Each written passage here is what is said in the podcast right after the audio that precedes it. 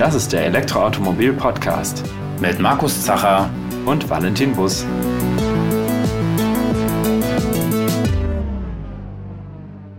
Heute gibt es den zweiten Teil unseres Gesprächs mit Hubject. Nachdem in der letzten Folge, in der 72, Christian Hahn uns etwas zum Roaming-Netzwerk erzählt hat, sprechen wir heute mit Steffen Rino über Plug and Charge und wir empfehlen euch, falls ihr die 72 noch nicht gehört habt, das noch schnell nachzuholen und dann geht's hier weiter. So, jetzt haben wir ja sehr viel über Hubject und auch das ganze Roaming-Netzwerk gelernt. Aber es gibt noch eine neue Technologie mit dem Namen Plug and Charge, die diesen ganzen ja, Ladevorgang noch komfortabler gestalten soll, damit man dieses ganze ja, Ladekarten-Thema ein Stück weit eliminieren kann oder eigentlich sogar komplett eliminieren kann. Doch was steckt eigentlich genau dahinter? Was bedeutet denn eigentlich Plug and Charge? Das äh, wird uns jetzt der Steffen Rino von Hubject genauer erläutern. Ja, gerne. Also Plug and Charge, äh, dahinter steckt die Technologie, die in der Norm ISO 158 beschrieben ist. Und ähm, du hast gerade gesagt, die neue Technologie, das ist eigentlich das Witzige, die Norm wurde schon 2014 eigentlich veröffentlicht. Mhm. Und jetzt haben wir ja schon das Jahr 2023 und jetzt ist es ein sehr heiß diskutiertes Thema weil jetzt die Adaption quasi da ist. Und, und, die Idee dahinter ist, dass man die Ladekarte ersetzt mit Zertifikaten. Also wir nutzen Zertifikate in einem Everyday Life. Immer wenn wir im Browser äh, eine URL eingeben, ist die Verbindung meistens geschützt. Wenn wir Online-Banking machen, das muss ja alles verschlüsselt sein und äh, äh, sicher sein. Und jetzt kommen wir dazu, dass auch diese die, die Kommunikation zwischen Fahrzeug und Ladesäule auch verschlüsselt sein soll und sicher sein soll. Und dann kann man halt auch solche Tarifdaten oder nicht mal Tarifdaten, sondern Authentifizierungstokens übergeben. Und in der Norm ist das beschrieben, wie man erstmal eine sichere Verbindung aufmacht zwischen Fahrzeug und Ladesäule. Wie können die sich eigentlich vertrauen? Und dann ist auch noch beschrieben, wie ein Vertrag von einem MSP, also einem Mobility Operator, äh, in ein Fahrzeug kommt und dann aber auch vom Fahrzeug an die Ladesäule übergeben werden kann. Das ist dort beschrieben. Und so ist das Thema Plug and Charge dort äh, definiert. Um da vielleicht jetzt mal einen Schritt äh, zurückzugehen, wie sieht denn so ein typischer Prozess eigentlich aus? Also was muss der Nutzer machen, damit er überhaupt erstmal diese Technologie nutzen kann und wie sieht dann so ein Ladevorgang eigentlich aus?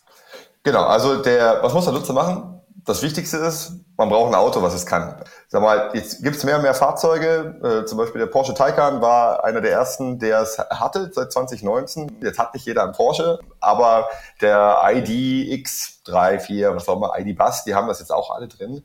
Das heißt, du musst erstmal schauen, dass dein Auto es kann. Und das wird schon äh, announced, das kann man halt nachlesen, dass Plug-and-Charge als Technologie bereitsteht. Wenn du das hast, bieten die OEMs, also die Automobilhersteller, meistens an, dass man einen Ladevertrag über die Fahrzeug-App quasi schon äh, bestellen kann, meistens. Wenn nicht, kann man aber auch zu einem Fahrstromanbieter seiner Wahl gehen und dort kann man dann die in der Norm ist beschrieben als PCID. Viele nehmen die WIN-Nummer, die Fahrzeugidentifikation, und die gibt man dort ein in der App oder auf der Website vom, von seinem Fahrstromanbieter. Und der wird dann mit unserem System dort einen, einen Fahrstromvertrag als Zertifikat ausstellen. Und unsere Systeme sorgen dafür, dass der Vertrag entweder over the air ans Fahrzeug kommt oder über die Ladesäule beim ersten Ladevorgang installiert wird. Jetzt gehen wir davon aus, dass der Vertrag mittlerweile im Fahrzeug ist. Also du als Kunde hast nur die Fahrzeugidentifikation eingegeben in die App. Der Rest ist hinten in dem Backend-System passiert. Und jetzt fährst du zur Ladesäule ran, die Plug and Charge kann, und steckst ein. Und ein paar Sekunden später geht der Ladevorgang los, weil das Fahrzeug diesen Ladevertrag übergeben hat in die Ladesäule. Die hat es geprüft. Erstmal, ob es authentisch ist, kann ich dieser, diesem, diesem Zertifikat, dieser Datei trauen oder wurde es irgendwo kopiert, gefaked, was auch immer. Und dann wird es ins Roaming übergeben oder durch den MSP freigegeben, wenn es kein Roaming gibt. Mhm. Das heißt, da muss das Auto ja einiges an Informationen austauschen mit der Ladesäule. Das heißt, gibt es bestimmte Ladesäulen, die das nicht können oder beschränkt sich das zum Beispiel nur auf so ähm, DC-Schnellladesäulen oder wie ist das? Das, es ist nicht auf DC, AC beschränkt, es ist beschränkt auf, den, auf, den, auf das CCS-Protokoll. Also der, im CCS-Protokoll, auf den CCS 1 und CCS 2, der in Europa und, und Nordamerika eigentlich Standard ist, wird in Nord Nordamerika ist gerade äh, Diskussion. ist gerade ein bisschen mehr los, aber in, in Nordamerika ist ja auch durch das Navy Funding, das ist ja so ein nationales Programm, wo einige Milliarden zu bereitstehen, mhm. wurde definiert, dass ISO 528 und Plug and Charge mandatory sind, wenn du deine Ladesäule fördern willst. Das heißt, ich tippe mal, auch mit dem Tesla Plug wird dort 5.8 ausgerollt werden, weiterhin. Und ja, du musst also eine Ladesäule haben, die so ein Powerline-Kommunikationsmodem hat. Also es wird ja eine höhere Kommunikation äh, hier, hier benutzt. Nicht wie beim Standardladen, wo einfach mit Voltage-Level gesagt wird, ich möchte laden und mehr und weniger und Stopp, hm. sondern hier haben wir eine höhere Kommunikation. Das wird mit so einem PEC-Modem in der Ladesäule gemacht. Das heißt, mehr und mehr Ladesäulen, insbesondere im DC-Bereich heute kriegen es, haben es sagen wir mal, Ionity komplett, ähm, Aral Pulse in, in, in Deutschland jetzt schon, aber auch andere wie, wie Allego und so weiter rollen das jetzt peu à peu in ihrem Netzwerk aus. Wenn Ladesäulen jetzt im Feld sind, die dieses Modem nicht haben, ja gut, dann kann man auch mit Software nichts machen. Ne? Dann muss man halt schauen, dass man das, äh, den Controller ersetzt, der dann so Powerline-Chip drauf hat, so ein Modem drauf hat, damit erstmal die Basiskommunikation äh, laufen kann.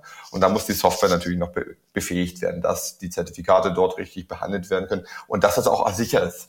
Jede Ladesäule muss ja auch ein eigenes Zertifikat haben. Es muss sich ja auch selbst ausweisen. Und wie kannst du das auch schützen, dass auch keiner das aus der Ladesäule klauen kann? Also da ist äh, ein bisschen was an Software zu machen und äh, auch nochmal diese Basic an Hardware, äh, das Basic Hardware Piece muss auch drin sein, und zwar der, der PLC-Chip. Hm.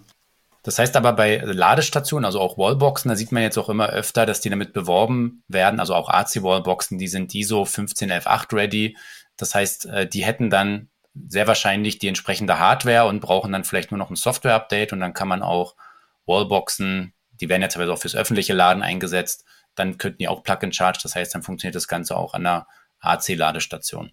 Korrekt, so ist es. Also solange das Modem drin ist, ist erstmal die Hardware dafür bereit. Mhm. Ob man jetzt mit einer Warbox, die man im privaten Umfeld hat, ähm, also sie wird dann auch Easy 528 sprechen, mhm. aber ISO 158 hat ja viele Use Cases. Also ähm, erstmal sichere Kommunikation ist optional. Bei Plug and Charge ist es mandatory. Also wenn du Plug and Charge den Use Case machen möchtest, dann musst du auch dort die Zertifikate austauschen und sichere Kommunikation herstellen. Aber wenn du Smart Charging machen willst oder auch diese Private Environment laden, dann musst du das, musst du nicht Plug and Charge per se machen, also Verträge austauschen, sondern dann kannst du es auch einfacher gestalten. Mhm. Ja. Das vielleicht nochmal gut zu, zu kommentieren. Es gibt in diesem, in der 15.8 diesen Private Environment Ladefall. Da geht es aber nicht darum, einen Vertrag vom Fahrzeug zu authentifizieren, sondern du koppelst quasi deine Ladesäule mit deinem Fahrzeug. Und damit machst du, stellst du sicher, dass kein anderer in dein Depot kommt oder in deine Umgebung und in deine Ladesäule lädt, sondern du koppelst die einmal, lernst sie miteinander an und dann das nächste Mal, wenn du steckst, geht das Laden einfach los. Aber das ist nicht Contract-based Laden, das ist hm. wirklich Free Charging, wenn du einmal gekoppelt hast.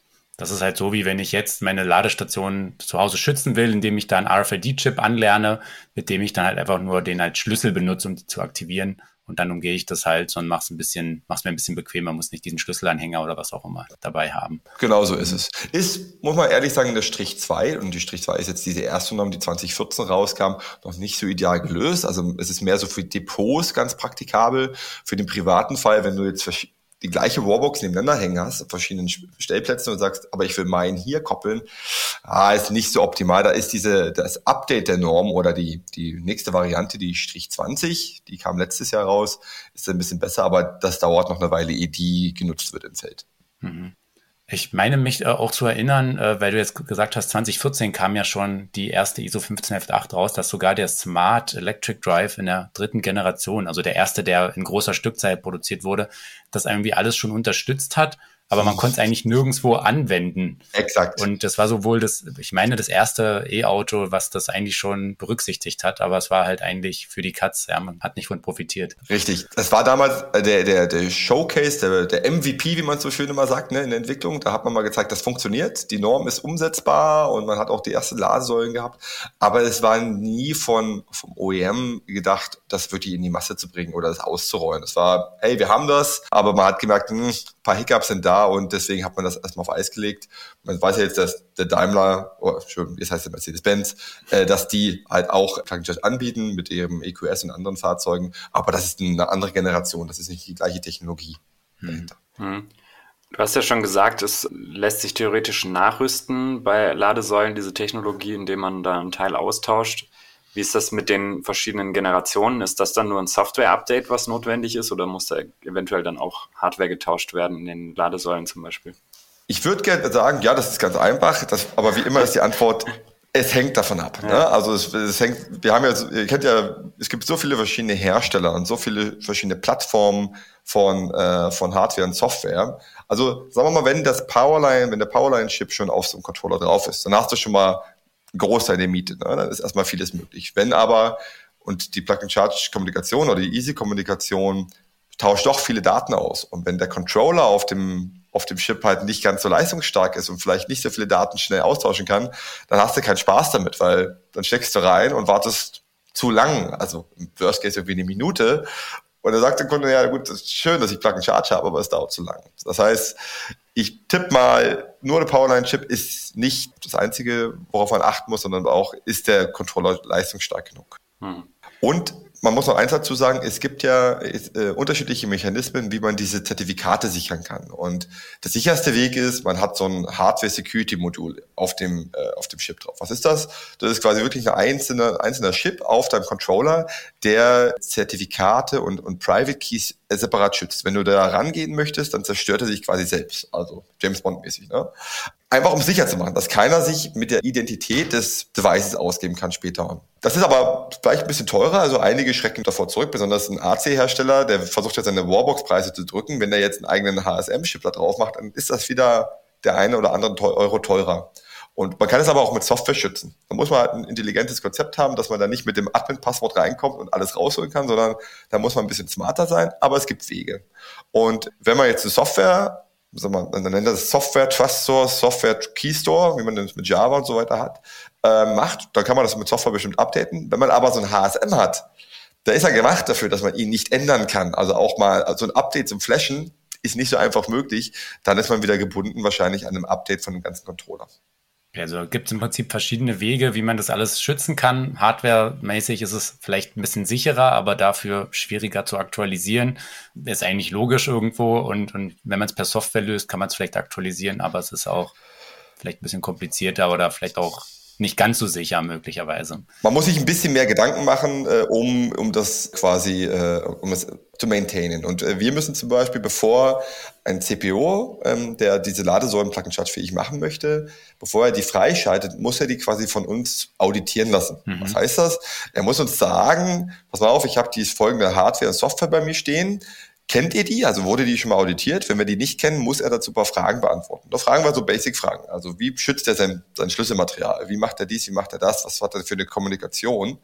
Und damit wollen wir so ein Mindestmaß an Sicherheit äh, in diesem ganzen, wir nennen es mal Plug-and-Charge-Ökosystem herstellen. Wenn man das nicht macht, dann kriegt man da irgendwelche gebastelte Hardware-Software ins Feld rein und wir sagen alle, das ist ein hier Secure Charging und äh, Convenient Charging, aber am Ende weißt du nicht, ob irgendwie die Private Keys doch doppelt, dreifach, zehnfach genutzt werden und du kannst nicht mehr feststellen, ob das vielleicht da keine Ladesäule ist, die, die sich mit dem Fahrzeug verbindet, sondern die will eigentlich was anderes mit dem Fahrzeug machen. Mhm.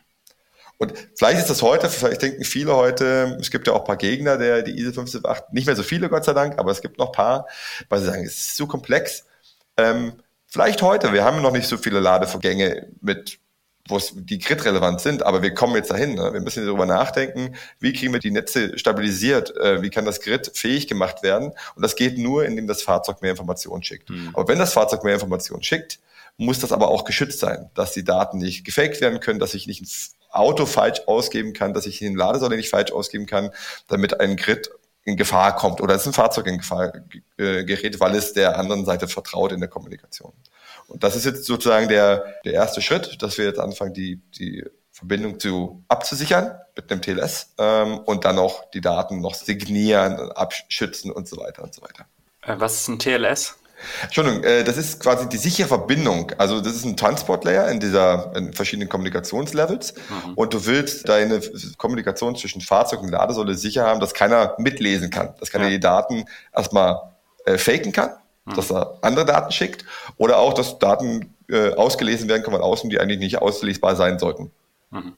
Ja, es gab ja auch in der Vergangenheit schon so ein paar Sicherheitsbedenken beim Laden. Also einerseits die RFID-Karte, die ich mhm. persönlich zwar selber gerne einsetze, weil es oft am schnellsten noch ist, mhm. als mit der App sich dann zu verbinden, ähm, aber die eigentlich total unsicher ist, weil man kann die relativ leicht äh, duplizieren. Den, da ist ja auch nur eine, eine ID drauf, die ist jetzt auch nicht besonders verschlüsselt oder so. Die kann man theoretisch, wenn man die Karte äh, in Besitz hat, dann kann man die eigentlich relativ leicht kopieren mit ja. entsprechenden Geräten.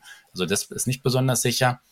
Und dann, meine ich, gab es doch mal so eine Untersuchung, wo man die PLC, also diese Powerline-Kommunikation von einer DC-Ladestation, ja, ich weiß nicht, gehackt hat oder mit einem Tool irgendwie auslesen konnte von außen und dann da äh, Daten abgreifen konnte. Das war allerdings noch, ich meine, eine nicht ISO 15118 konformer Vorgang, sondern der klassische Ladevorgang an der DC-Ladesäule, wie wir bislang auch hatten, mhm. wo ja auch Spannung und Strom und so ein paar Sachen übertragen werden.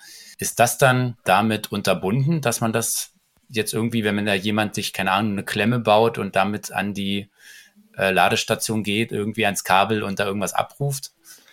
In der Strich 2 ist es so, wenn man nicht Plug-and-Charge macht, kann man noch unverschlüsselt kommunizieren. Mhm. Das heißt, theoretisch, wenn man jetzt, wenn eine Ladesäule ISO 5 anbietet und das Fahrzeug sagt, machen wir, aber wir machen keine gesicherte Verbindung, dann könnte man das noch mit einem Sniffer äh, abgreifen. Mhm. Wenn wir jetzt aber zu Plug and Charge gehen, ist die Verbindung erstmal sicher. Das heißt, du kannst es nicht mehr abgreifen, es sei denn, du hast die Private Keys von der Kommunikation.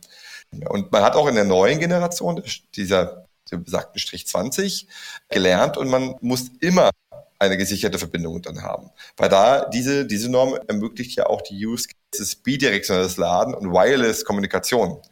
Das heißt, du fährst vor deinem Supermarkt oder, oder deinem äh, Fastfood-Restaurant, deinem Saal und kannst quasi hältst nur an, die Kommunikation zu deinem Fahrzeug geht los, du kannst die Fahrzeug austauschen und bezahlst dein Menü mit einem Knopfdruck im Fahrzeug. Das ist theoretisch mhm. mit der Norm möglich, aber da ist alles verschlüsselt. Mhm. Du hast ja vorhin gesagt, ihr stellt dann äh, Ladeanbietern sozusagen auch Fragen zu dieser Sicherheit. Das heißt, ihr seid da so ein bisschen der, der Gatekeeper oder was ist eure Rolle in diesem ganzen Plug-and-Charge-Thema? Wir haben zwei Rollen als Subject. Also das eine ist, das Ganze beruht darauf, dass wir sichere Kommunikation haben und authentisch uns ausweisen können. Und dafür nutzt man in der IT im Regelfall eine PKI. Das ist eine Public Infrastruktur. Ähm, das heißt, es ist ein IT-System, was Zertifikate ausstellt und Zertifikate haben immer einen Private Key und einen Public Key. Den Private Key gibt man nicht raus, den Public Key gibt man weiter. Und äh, wenn du mir jetzt eine Nachricht schicken willst, dann kannst du meinen Public Key nehmen, kannst meine Nachricht verschlüsseln schickst sie mir und ich bin aber der Einzige, weil ich den Private Key habe, es zu entschlüsseln. Ich kann es lesen. Andersrum kann ich es genauso machen. Ich, wenn ich dir eine, eine, eine, etwas schicken will ähm, und du willst sicher gehen, dass es nicht verändert wurde, dann nehme ich den Private Key, ich signiere das und du kannst mit dem Public Key prüfen, ob die Nachricht verändert wurde oder nicht verändert wurde. Das ist sozusagen das Basiskonzept, warum wir diese Zertifikate haben und brauchen. Und jetzt ist die Frage, wo kommen die her? Das ist genauso wie dein Pass. Ja? Dein Pass wurde irgendwo ausgestellt. Irgendeiner Authority. In deinem Fall wahrscheinlich äh, deutsche Bundesregierung. Und irgendwie vertrauen Länder in der Welt der Bundesregierung. Ne? Kann man prüfen, was wurde von denen ausgestellt, alles cool. Und in unserem Fall ist es so, dass wir diese berühmte V2G Root, Vehicle to Grid Root CA, das ist das höchste Zertifikat, dass wir da äh, quasi eins ausgestellt haben und alle Ladesäulen kriegen sozusagen ein Zertifikat dieser von dieser Route ausgestellt. Alle drei Monate kriegt jede Ladesäule so ein Zertifikat von der. Und jedes Fahrzeug hingegen traut unserer Route, also traut dem Trust Anchor. Und somit kann, wenn das Fahrzeug eine Ladesäule sich äh, mit der Kommunikation starten und sagen, ja, kann ich dir trauen, dann prüft das Fahrzeug, kommt dieses Zertifikat von der Ladesäule wirklich von so einer Trusted Entity von Object. Und wenn das so ist, dann geht die sichere Kommunikation los. Das ist da eine, äh, das eine, was wir gemacht haben. Wir haben also diese V2G-Routes aufgebaut für Europa, für Nordamerika und für Asien. Die Norm besagt, dass es pro Markt oder pro Region eine Route geben sollte. Ob man jetzt für jedes Land und für jede Region wirklich eine eigene Route braucht, ist, das werden wir noch rausfinden, wie sich sozusagen dann, wie sich Afrika, Südamerika und so weiter entwickeln. Oder ob man die Routes nehmen kann, die wir schon jetzt in den Kontinenten so ein bisschen haben. Und das andere, was eigentlich fast noch das Wichtigere ist, ist ähm, das sogenannte Ökosystem. Es sind Pools und Services, die du als Automobilhersteller, MSP und CPO nutzen kannst. Also ein Ladepunktbetreiber, der möchte ja Zertifikate haben für seine Ladesäulen und er möchte, wenn das Fahrzeug es anfragt, Verträge installieren. Also wenn das Fahrzeug sagt, ich habe keinen Vertrag, liebe Ladesäule, hast du was für mich? Da sagt die Ladesäule, ich schicke meinem CPO, der sagt, na, ich schicke zu Object und wir schicken dann die verfügbaren Verträge zurück. Ein MSP, Mobility Operator, der will ja Verträge erstellen und Fahrzeuge bringen. Das heißt, er nutzt unsere Services, um einen Vertrag zu erstellen und wir sorgen dafür, dass er in die Fahrzeuge kommt. Entweder über die Ladesäule oder wie beim VW oder BMW over the air ins Fahrzeug rein. Also du erstellst ihn und ein paar Sekunden später ist er schon im Fahrzeug drin. Auf eine sichere Art. Und der Automobilhersteller, klar, wie wir schon gesagt haben, der braucht irgendwie eine Verbindung zu uns, um Zertifikate auszutauschen. Wir müssen was über das Fahrzeug wissen. Das Fahrzeug muss sie auch ausweisen im Zertifikat. Und wir müssen, möchten die Verträge ihm übergeben, wenn welche erstellt werden. Das heißt, da gibt es eine Kommunikation zwischen, zwischen diesen Stellen. Also nochmal zusammen, wir, wir bieten quasi zwei Dinge an. Einmal die Plattform, damit sich diese drei Stakeholder in diesem Ökosystem verbinden können. Ladebetreiber, äh, Stromanbieter und äh, Fahrzeughersteller. Und wir bieten die notwendige Infrastruktur dafür an. Das ist dann diese PKI, diese Public Key Infrastruktur, um diese sicheren Zertifikate zu erstellen, damit sich jeder in diesem Markt vertrauen kann. Ähm, ist das jetzt eigentlich, kann man dann sagen, so ein bisschen so ein Monopol, das ihr dann dadurch habt? Ja, die Frage kommt oft da. Wir sind immer noch die Einzigen, die das sozusagen in dem Rahmen anbieten. Wir haben das 2019 äh, produktiv geschalten in Europa und es gibt de facto jetzt keine äh, großen anderen Anbieter, die das jetzt im gleichen, die überhaupt Kunden haben und dieses Feature anbieten. Es gibt paar Netzwerke, also das sind meistens OEMs, äh, paar wenige, besonders in, in, Nord, äh, in, in den USA, die machen das mit ihren Ladesäulen und mit ihren Fahrzeugen. Ja, das, du bist ja geschlossen, das ist wie so ein Tesla, der ja auch heute Art Plug and Charge, aber es ist eher ein automatisches Laden ne, äh, anbietet. Aber die machen das nicht mit der 15.8 bisher, sondern die machen das mit MAC-Adressen und die wissen, welche Fahrzeuge in ihrem Netzwerk hin und her fahren. Ähm, aber es ist eine separate Sache. Wir sind aber auch äh, in, es gibt sehr viele Diskussionen auf europäischem Level, also der Europäischen Kommission, da gibt es das Sustainable Transport Forum, wo Regeln, Regularien, Governance-Regeln aufgestellt werden, wie man so eine PKI betreiben soll, wer darf sie denn betreiben, was muss man für, für Grundlagen ermöglichen. Und ich glaube auch, wenn es andere Systeme gibt, also andere Ökosysteme, dann müssen wir uns zusammenschalten. Äh, was heißt das? Es ist ja Option, dass die ganzen Kunden, die jetzt heute bei uns arbeiten, das sind jetzt schon ein Großteil der OEMs und, und größere CPOs und MSPs, dass wenn ein neues System rauskommt, dass die sich auch noch mit denen verbinden müssen. Weil dann hat man Chaos. Ne? Das, das kannst du gar nicht maintainen. Und wir glauben als Subject, wir müssen halt Interoperabilität gewährleisten als Plattform. Und das heißt, ich will, wenn ein anderes Ökosystem kommt, auch mit denen zusammenarbeiten. Und die sollten mit uns zusammenarbeiten, weil das gibt unseren Kunden, aber auch deren Kunden die Möglichkeit, sich an eine Plattform anzubinden und damit haben sie auch die Möglichkeit, äh, Verträge zum Beispiel zu erstellen für die Fahrzeuge, die bei uns im System sind. Also es ist halt nicht mehr der Anbieter, sondern es gibt das Ökosystem, was verschiedene Anbieter hat und die teilen sich die Daten. Äh, und das wird auf europäischer Kommission, aber auch in den USA mittlerweile, weil Plug and Charge jetzt mandatory ist, wird es auf nationalem und, und, und State-Level diskutiert, wie man das hinkriegen kann. Äh, also wir haben die technischen Konzepte sind da. Jetzt geht es eher so in die politische Diskussion, dass das auch festgeschrieben ist und dass die, die Player im Markt auch dazu verpflichtet werden, das zu tun. Mhm. Das ist ja schon ein echt umfangreiches Thema. Um zum Schluss vielleicht nochmal den, den Bogen zu schließen zum Thema Roaming. Also ich nehme an, ihr seid ja jetzt auch bei Plug and Charge so aktiv, weil es da eben eine große Synergie mit dem Thema Roaming gibt, oder? Mm, nicht zwingend. Also man muss sagen, es, es hilft, besonders im europäischen Markt. Der europäische Markt ist ja sehr äh, disrupted. Wir haben eine Tausende und CPOs und MSPs, also kleine, große und so weiter. Ähm, da halt Roaming, wenn du jetzt nur Plug and Charge machen würdest, dann bist du sehr limitiert. Dann, dann hast du deine Ladekarte an ein, zwei, drei Netzwerken und dann, ja, das ist nicht, das ist nicht so spannend. In den USA hingegen sind wir ja auch am Markt seit 2019 und sind dort erfolgreich. Da gibt's aber kein Roaming, also noch nicht. Das Interesse steigt jetzt, weil der Markt merkt, nur die Großen, die es dort gibt, die alleine werden es nicht sein, sondern man will ja auch kleinere Netzwerke irgendwann mal erlauben. Und äh, deswegen wird Roaming jetzt dort diskutiert, aber Plug and Charge ist schon lange am Start. Mhm. Weil man das, diese Convenience haben wollte, das einfache Laden, die Sicherheit in seinem Netzwerk. Mhm. Ich habe auch mal gehört, ich, ich habe jetzt keine, keine Insider-Daten, aber es hängt vom MSP ab. Ein, das Ausstellen von der RFID-Karte und die Maintenance kostet so sieben bis zehn Euro pro Kunde. Mhm. Das heißt, sie auszustellen, sie zu verschicken, sie vielleicht zu reparieren und so weiter. Das kostet sieben bis zehn Euro. Ein Plug-and-Charge-Zertifikat auszustellen, wenn du da, da zahlst einen Euro für, ja, also so ungefähr prima Daumen. Ja. Wenn du noch Highscale gehst, dann bist du noch niedriger. Das heißt, wenn du peu à peu Interesse hast, äh, deine Kosten zu senken, dann wirst du die RFID-Karte aus deinem Portfolio rausnehmen, hm. Charge anbieten, doch die App anbieten und wenn es sein muss, wenn der Kunde unbedingt es haben will, kann die RFID-Karte für Geld haben. Aber ich glaube, einige machen das ja schon. Wenn du eine RFID-Karte genau, hast, musst du schon Geld zahlen. Ne? Ähm, also es ist schon attraktiv, wenn du rein als Businessmensch auf die Technologie schaust. Nicht mal auf Security schaust und so weiter, sondern nur auf die Zahlen, ist es attraktiv. Hm.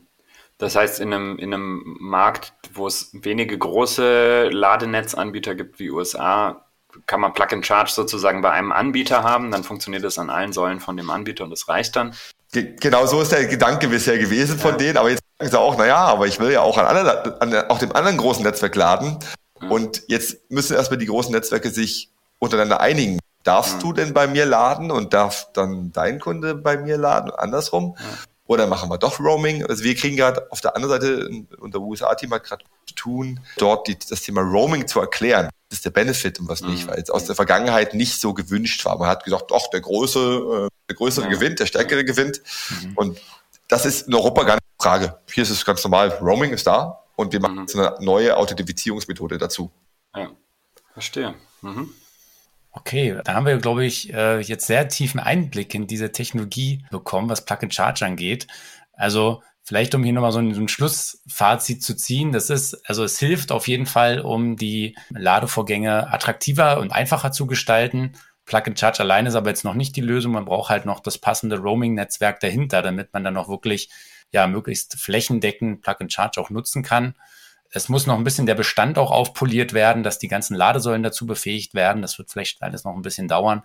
Aber ja, mehr und mehr Anbieter ähm, oder Betreiber von Ladestationen sind dabei, mehr und mehr Hersteller sind dabei. Wir werden in den Show Notes auch mal die Liste verlinken. Die gibt's auf Hubjack. Da kann man sehen, wer alles jetzt schon dabei ist oder demnächst dabei sein wird. Das ist doch schon eine ganz ordentliche Sammlung hier an Anbietern und, und auch Autoherstellern. Ja, und dann hoffen wir doch mal, dass das künftig ja einfach völlig normal sein wird, dass wir nicht mehr die RFID-Karte rauskramen müssen oder auch nicht mehr das Smartphone, um einen Ladevorgang zu starten. Ich wollte mal noch mal einen, einen äh, Kommentar machen. Also wir dürfen auch nicht immer nur in den Private-Sektor denken. Ne? Also du als Endkunde fährst mit dem Auto irgendwo hin. Plug Charge hat einen riesigen Benefit auch im Commercial Vehicle-Bereich. Jetzt müsst ihr euch überlegen, Fahrer ist meistens nicht der mhm. Owner vom, vom Fahrzeug und der hat auch keine Ahnung, wo man jetzt günstig laden kann. Das mhm. weiß der Flottenbetreiber. Der Flottenbetreiber weiß aber vielleicht über Geofencing, wo das Fahrzeug ist und kann over the air andere Verträge reinspeichern. Ähm, oder der, du, du machst dein Mietfahrzeug, dein, dein äh, äh, gehst irgendwo in Urlaub und holst ein Mietfahrzeug, ein Elektrofahrzeug. Heute, du musst selber gucken, wo du lädst. Ne? Mhm. Aber in Zukunft kann dann der Anbieter von deinem Fahrzeug dir schon einen Ladevertrag reinspeichern und du kannst einfach da laden, wo der, dein, dein Anbieter es sagt, wo es gut ist muss auch gar nicht Roaming machen, weißt du? Also im Commercial Vehicle Bereich sagst, das ist mein Netzwerk, da fährst du hin. Zu den anderen bitte nicht fahren, weil ich habe nur mit dem den Preis äh, gemacht. Ähm, das heißt, du hast schon richtig gesagt, im Sektor ist, ist Roaming convenient. Wir können nicht allen Kunden erklären, mit der Karte da und dort und hier ist Roaming das Ding. Aber es Use Cases, wo man vielleicht das Roaming quasi vielleicht mhm. äh, obsolet lassen kann und man macht Plug and Charge, um andere Dinge zu ermöglichen. Mhm. Jetzt würde ich doch nochmal einen Einwurf äh, bringen.